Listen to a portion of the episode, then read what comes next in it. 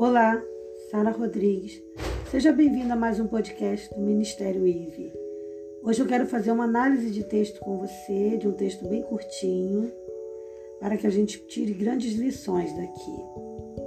Antes eu quero, gostaria, na verdade, de pedir que você, podendo, né, orasse por mim, porque eu estou gravando esse podcast numa crise de labirintite, não é a primeira vez que eu tenho, mas eu estou na crise, então estou tendo que gravar esse podcast deitadinha, então esse podcast tem um, um peso muito significativo para mim.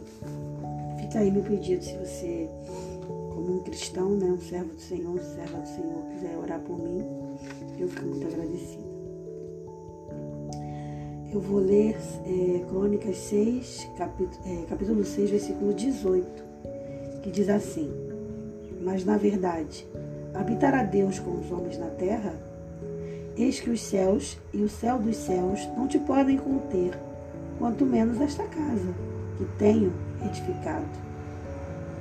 Entendendo um pouco o contexto desse verso, a gente percebe que ele, na verdade, esse versículo, ele, ele faz parte de uma série enorme de versículos onde Salomão faz, apresenta, na verdade, ao Senhor uma oração.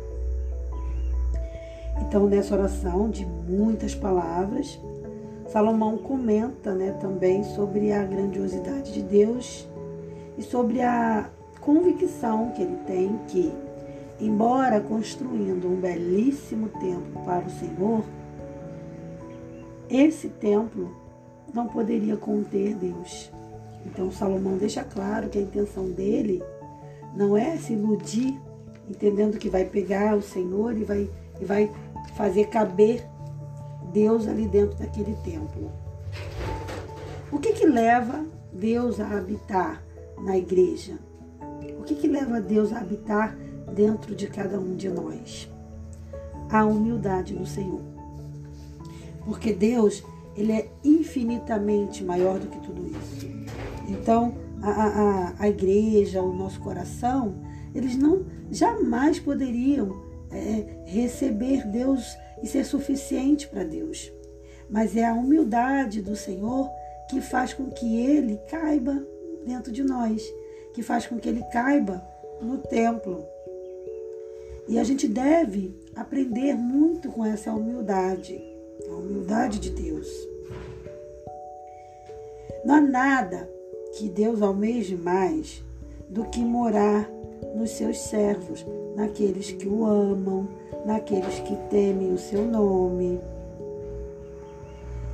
E para nós seres humanos, não vai existir glória maior do que ter o próprio Criador do universo habitando dentro de nosso ser. Vamos, via vamos viajar um pouquinho lá para o Novo Testamento, vamos recordar aquela passagem que Jesus diz assim: Eis que estou à porta e bato. Se alguém ouvir a minha voz, entrarei e cearei com ele e ele comigo. Ou seja, esse convite Deus faz. Você vê que parte dele é esse convite. Eu quero entrar no seu coração. Embora o nosso coração seja muito insignificante para a grandiosidade e majestade de Deus, na sua humildade, Deus quer habitar no coração do homem. Então ele bate a porta, mas ele não invade. Ele só entra se você deixar. Então somos nós que temos que abrir a porta do nosso coração para que o Senhor entre e seja conosco. Deus, ele deseja se expressar por intermédio de cada um de nós. Então, como que funcionaria isso?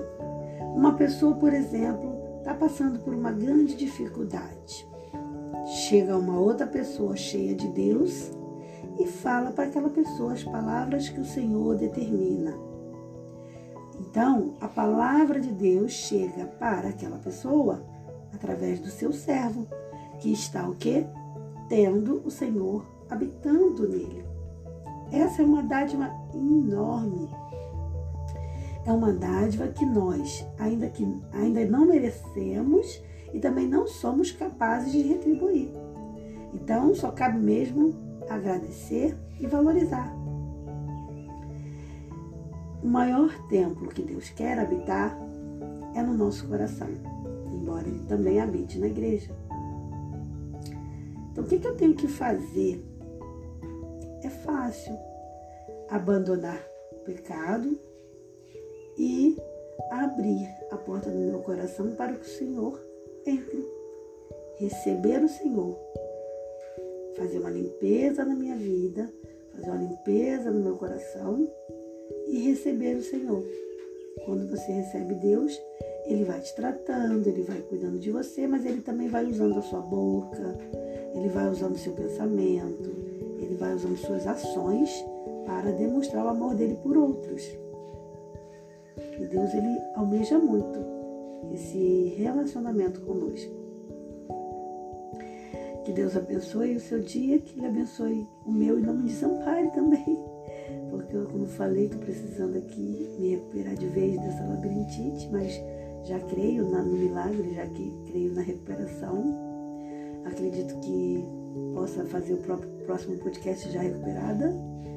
Mas agradeço a Deus por tudo, por todas as misericórdias e, e é bom lembrar que todas as nossas, muitas das nossas, não vou dizer todas, mas muitas das nossas dores, né, muitos dos nossos problemas estão relacionados também a escolhas que a gente faz né? Então, eu estava determinando aqui com meu esposo que eu vou mudar minha dieta alimentar, então abandonar refrigerantes, que são grandes vilões em relação à, à labirintite, né? Quem tem tendência a ter labirintite, assim como outros alimentos. Então, tem que partir da gente também o interesse de, de evitar determinados problemas, né?